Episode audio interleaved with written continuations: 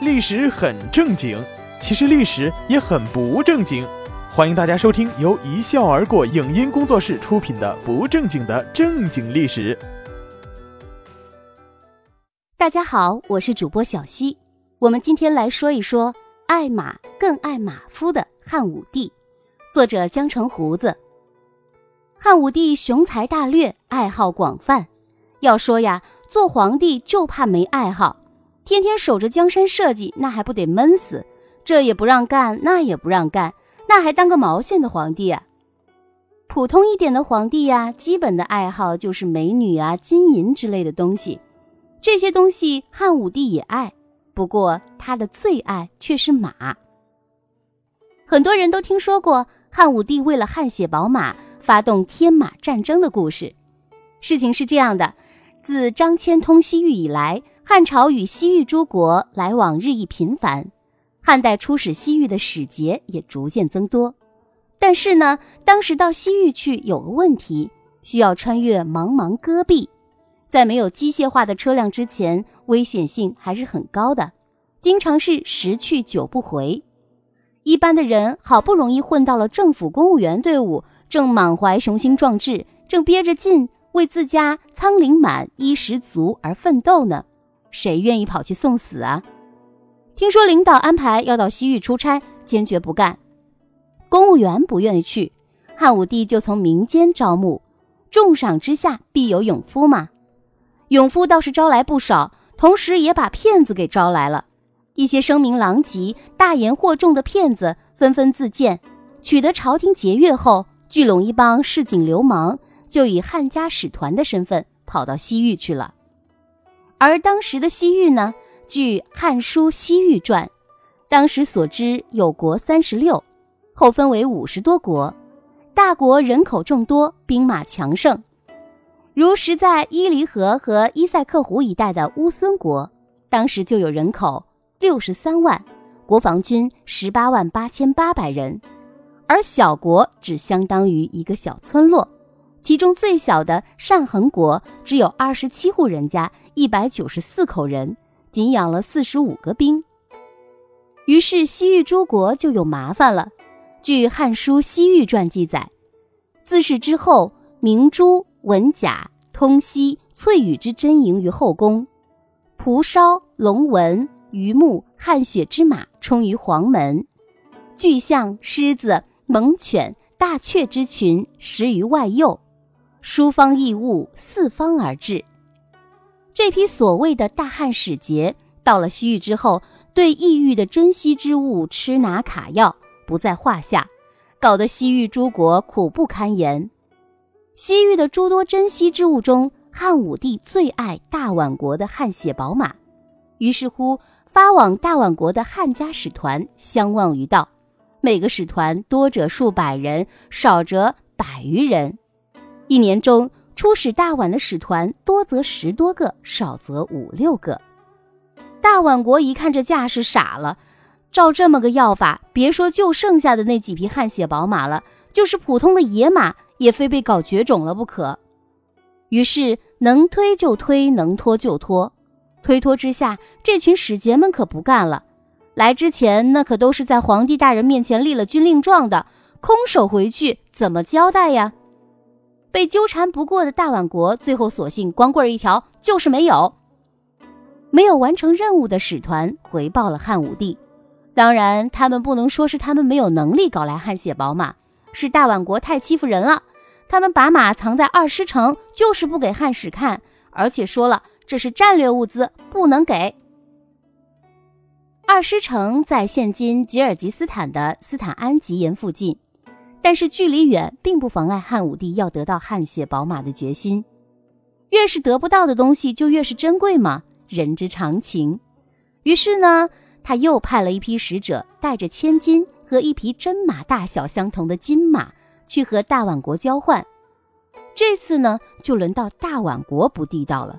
他们不仅不卖马给汉使，甚至还派人攻杀汉使，取其财物。这下事情可就闹大了。汉武帝大怒，让李广利率兵去攻打大宛。此次军事行动的最主要目的，就是要攻陷二师城，以得到宝马。正因如此，才特意称李广利为二师将军。大宛国在今中亚费尔干纳盆地，离大汉都城长安一万二千五百五十里。那时候没有飞机和火车，这样遥远的距离，全靠士兵双腿丈量，谈何容易？最要命的是，因为这次出兵的目的是为了抢马，加上之前被来往的使团祸害的够呛，沿途各国害怕受到攻击，不肯给汉军提供食物，汉军不少士兵饥寒而死。汉军抵达大宛时，只剩下数千人。结果，李广利非但没有攻下大宛的二师城，反被大宛打败。《史记》记载，此次出征大宛，往来两岁，还至敦煌，事不过十一二，可谓损兵折将，一无所获。汗血宝马没有得到，汉武帝当然不死心，皇帝老子要的东西，付出再大的代价也要得到，因此汉武帝继续发兵攻打大宛。这次集结大军十八万，还有牛十万头，马三万匹，驴、骆驼数万。这次率军征讨大宛的统帅仍是李广利，因兵多将广，这次军事行动最后成功了。大宛在武力征讨之下被迫屈服。大宛的贵族们斩杀了国王，提着国王的头颅投降了汉军。然后，李广利从大宛马中选择了三十匹上等好马，中等以下公母马三千匹，班师回朝去了。经过长途跋涉，到达玉门关时，仅余汗血马一千多匹。这就是历史上著名的天马之战。战争共历时四年，汉军伤亡超过五万。历来对这次战争颇多争议，有人说这是汉武帝滥用国力。大国沙文主义等等，也有学者站出来说，引进了大宛马后，极大的改良了中原马的品种，体现了汉武帝的超高战略眼光。云云，反正都有理，不做评判。不过呢，汉武帝除了爱马，还爱跟马有关的人，尤其是喜欢马夫。他看上的第一个马夫叫卫青。卫青出身低微，原本只是一个骑奴。后来入宫成为建章营的马夫。有一次，他随汉武帝出去打猎，汉武帝一箭射中了一匹马，随行的人员纷纷喝彩，夸赞皇上的剑术高超。只有卫青跪下来为马擦血疗伤，还不停地哭泣。汉武帝很奇怪，就问他缘由。卫青解释说，汉军之所以打不过匈奴，是因为匈奴人爱自己的马，而汉朝人不爱自己的马。汉朝只会把公主送出去和亲，换取和平。汉武帝听后十分惭愧，后来逐渐发现卫青能力出众，便对卫青委以重任。卫青果然不负众望，后来带领汉军屡次攻击匈奴，拉开了大汉反击匈奴的辉煌篇章，为稳固汉朝北部疆域做出了卓越的贡献。有了卫青的榜样，汉朝人都开始爱马。正当超级马夫，一时间大汉朝倒也是名将云集，国力强盛。公元前八十七年，汉武帝感觉自己快走到生命的尽头，自知时日无多，开始着手安排后事，任命霍光为大司马、大将军，桑弘羊为御史大夫，金米低为车骑将军，太仆上官桀为左将军，由他们四人共同接受遗诏。辅佐幼主汉昭帝刘弗陵，这四个人跟马有什么关系吗？关系可大了。霍光曾经是汉武帝的马车夫，而金米低和上官桀都给汉武帝养过马。霍光是西汉名将霍去病的同父异母弟，十来岁便跟随霍去病在军中任郎官。霍去病死后。有一次，汉武帝偶然看见一身材高大、皮肤白皙、眉目疏朗的郎官，依稀有霍去病的影子。招来一问，果然是霍去病的弟弟，于是就安排他做了奉车都尉，也就是御用马车的司机，享受光禄大夫待遇，负责保卫汉武帝的安全。霍光虽从小随兄长从军，却不像其兄那样锋芒毕露，为人十分沉稳谨慎。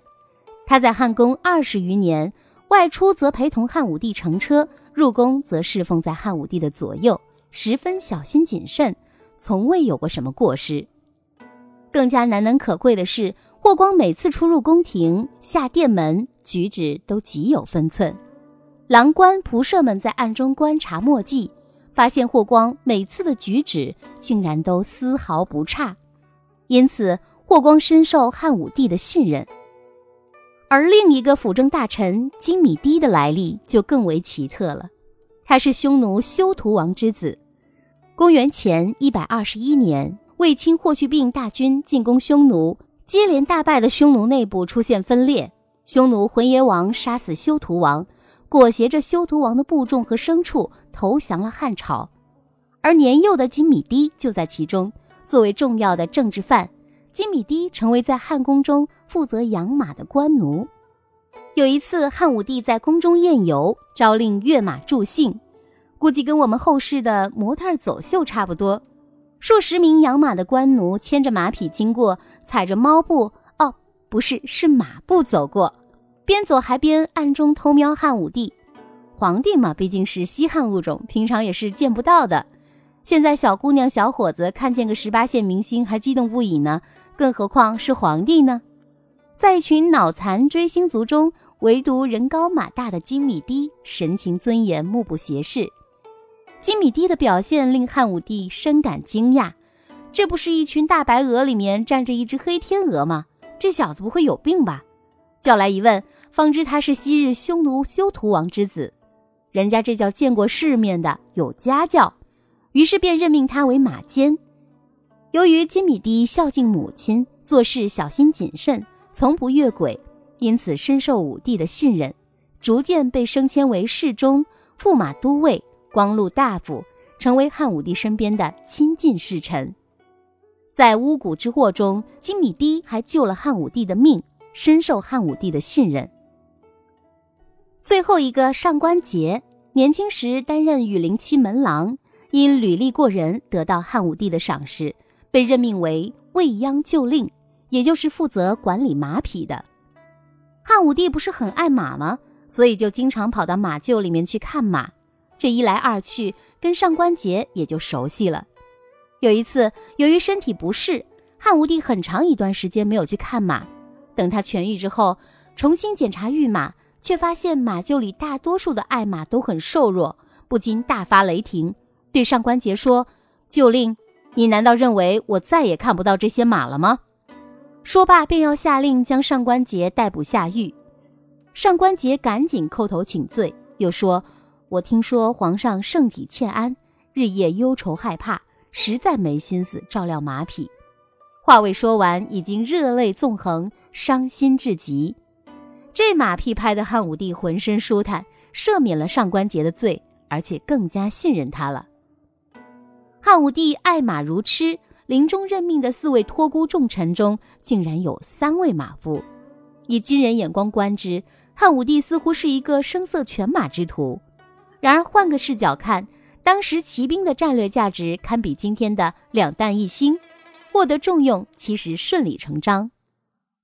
看来当了弼马翁的孙悟空是没有生对时候呀！感谢大家的收听，这里是一笑而过工作室出品的。不正经的正经历史，我是主播小溪，我们下一期再见。